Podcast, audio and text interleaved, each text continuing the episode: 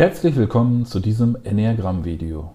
Mein Name ist Detlef Radmer, ich bin Enneagramm-Experte, Enneagramm-Lehrer, Enneagramm-Coach, Heilpraktiker mit dem Praxisschwerpunkt Homöopathie und Autor zahlreicher Bücher zu den Themen Enneagramm, Homöopathie und Enneagramm-Homöopathie.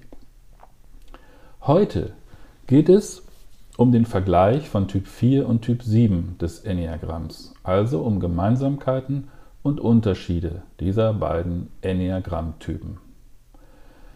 Die Typen 4 und 7 des Enneagramms sind in gewisser Weise sehr unterschiedlich, zumindest wenn man nur die einfache Neuner-Struktur berücksichtigt. Denn Typ 7 hat die Tendenz vor Schmerz und Leid und auch vor Begrenzungen in seinem Leben wie kein anderer Typ des Enneagramms wegzurennen, während Typ 4 die Neigung besitzt, Schmerz und Leid und sogar den Schmerz und das Leid seiner Mitmenschen als Ausdruck seiner Individualität zum Teil seines Lebens macht. Schaut man allerdings ein wenig differenzierter auf die sogenannten Untertypen des Enneagramms, von denen es insgesamt 27 gibt und die ich wegen ihrer extremen Bedeutung im Rahmen einer besonderen Videoreihe namens äh, Die Untertypen des Enneagramms schon sämtlich kurz in insgesamt 27 Videos dargestellt habe, berücksichtigt man also die Untertypenlehre des Enneagramms. Dann wird deutlich, dass es im Einzelfall durchaus zu Verwechslungen zwischen Typ 4 und Typ 7 des Enneagramms kommen kann. Denn bei einem von den drei Subtypen, der vier, dem sogenannten selbsterhaltenden Vierer, äh, der den Kontratyp der vier darstellt, also sein Prinzip unbewusst negiert, bei diesem selbsterhaltenden Vierer sind die Themen Schmerz und Leid überhaupt nicht offenkundig nach außen erkennbar, da sie im Stillen leiden, diese selbsterhaltenden Vierer. Dieser Kontratyp der Vier wird daher auch manchmal als der sonnige Vierer bezeichnet. Von seinem Verhalten her wirkt der selbsterhaltende Typ 4 eher unbekümmert, beherzt und mitunter unerschrocken. Als Kontratyp der 4 bewegt er sich sozusagen unbewusst weg von seinem Schmerz und seinem Leid. Manchmal geht er gar auf sehr unerschrockene und verwegene Art in seinem Leben vor und riskiert mitunter einiges, um sich lebendig zu fühlen. Selbsterhaltende Vierer interessieren sich häufig für sie stimulierende Dinge in ihrem Leben. Man kann ihr Verhalten diesbezüglich dann schnell mit der Suche des Typs 7 nach Stimulation verwechseln. Wenn hingegen Typ 7 bewusster seinen Schmerz und sein Leid annimmt und nicht mehr einseitig davor wegrennt, dann verbindet er sich mit seinem tiefen Schmerz und Leid und sein bisher verdrängter Kummer, seine Traurigkeit, kommt dann mehr und mehr an die Oberfläche. Typ 7 wird dann insgesamt transparenter für Schmerz und Leid, was gut für ihn ist, erscheint dann ein wenig so wie Typ 4, so dass er in solchen Phasen ähm, ebenfalls sehr schnell mit einem Vierer verwechselt werden kann. Was sind nun die Hauptgemeinsamkeiten von Typ 4 und Typ 7? Und dazu ein Blick in mein Enneagramm-Lexikon. Ist dann immer sehr hilfreich. Und zwar lesen wir unter Gemeinsamkeiten Typ 4 und Typ 7. Beide Typen äh, Entschuldigung, beiden Typen wohnt eine intensive Energie inne und beide sind idealistisch, beide wünschen sich ein abenteuerliches Leben mit der damit verbundenen Lebendigkeit und intensiven Anregung der Sinne. Sie gehen beide an das Leben heran, indem sie ihre Aufmerksamkeit richten auf das, was sie möchten, was sie denken und das, was sie fühlen. Ja. Gut. Ähm, das waren also jetzt diese Gemeinsamkeiten. Da gab es halt noch ein paar zusätzliche Aspekte, wie Sie gehört haben. Ähm, kommen wir aber nun zu den drei typischen Differenzierungsfragen, um Typ 4 und Typ 7 in Zukunft besser voneinander abgrenzen zu können. Frage Nummer 1. Wie gehst du mit Gefühlen von Traurigkeit um? Bleibst du Gefühlen der Traurigkeit oft lange verhaftet? Auch wenn du das eigentlich gar nicht möchtest, dann bist du eher Typ 4. Oder aber vermeidest du Gefühle von Traurigkeit meistens erfolgreich, indem du dich davon für gewöhnlich eher ablenkst, anderweitig stimulierst und deinen Blick auf das Positive richtest, neue Pläne schmiedest und so weiter, dann bist du eher Typ 7. Vierer verbreiten oft so eine melancholische Atmosphäre. Natürlich möchten sie äh, nicht tief traurig sein. Ne? Wer möchte das schon?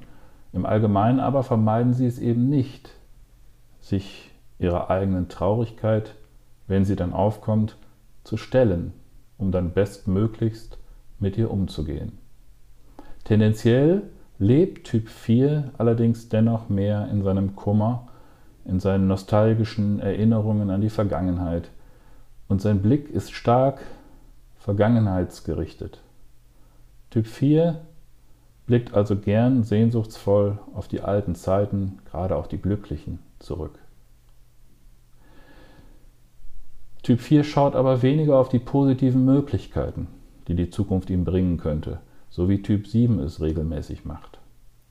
Siebener hingegen blicken tendenziell mehr nach vorn, ihr Blick ist zukunftsgerichtet, voller Erwartungen an eine sich positiv gestaltende Zukunft. Typ 7 ist kein Kind von Traurigkeit, mag diese Traurigkeit wirklich nicht. Und wenn Siebener mal traurig sind, dann sehr selten für längere Zeit. Frage Nummer zwei. Lebst du mehr aus deinem Herzen heraus, dann bist du eher Typ 4, oder mehr aus deinem Kopf heraus, dann bist du eher Typ 7. Typ 4 als Herzmensch des Enneagramms mit seiner umgewandelten Herzenergie gibt allem eine emotional starke Bedeutung, lebt also aus seinen Gefühlen aus seinem Herzen heraus.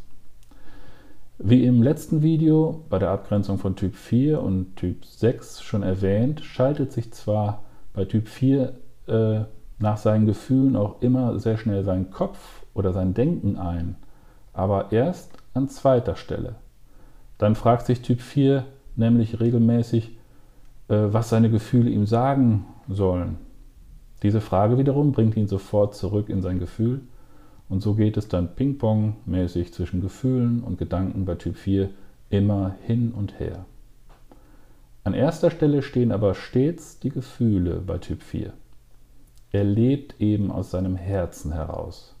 Typ 4 nimmt also durch den Filter seiner Gefühle die Welt wahr. Natürlich hat auch Typ 4 Gedanken, allerdings nimmt er diese eben primär durch seine Gefühle wahr. Typ 7 hingegen lebt überwiegend aus seinem Kopf heraus. Er teilt seine zahlreichen Ideen und interagiert mit seinen Mitmenschen hauptsächlich durch seinen Verstand, seinen Kopf. Typ 7 nimmt also durch den Filter seines Denkens die Welt wahr. Natürlich hat auch Typ 7 Gefühle, allerdings nimmt er diese eben primär durch sein Denken wahr. Und die Frage Nummer drei, würdest du dich eher als einen tiefgründigen Menschen wahrnehmen? Dann bist du eher Typ 4. Oder aber eher als einen unbeschwerten Menschen? Dann bist du eher Typ 7. Und wie sehen das andere? Typ 4 wird sich selbst nur äußerst selten als unbeschwert bezeichnen bzw. wahrnehmen. Und nur sehr wenige Vierer sind tatsächlich auch wirklich unbeschwert.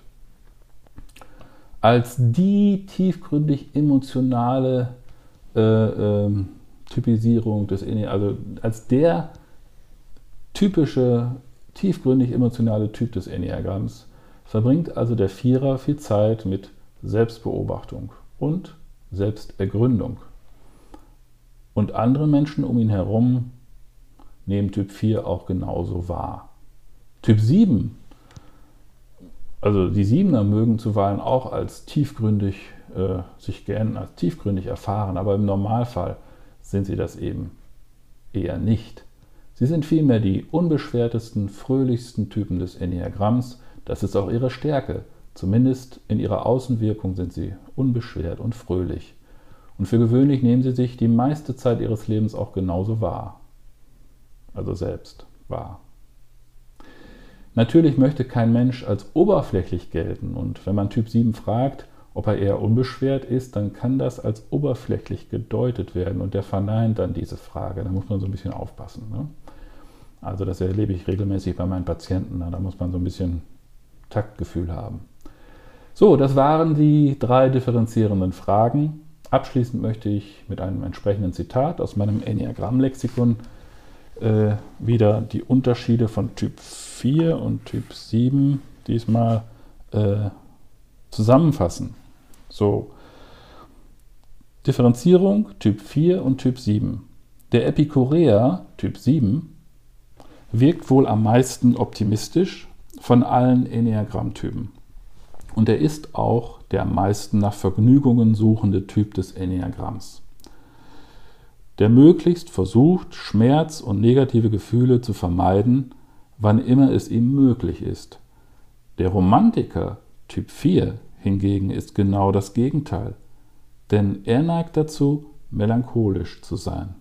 Typ 4 empfindet alle Gefühle, auch die negativen, sehr intensiv und akzeptiert im Gegensatz zu Typ 7 den Schmerz als Teil seines Lebens.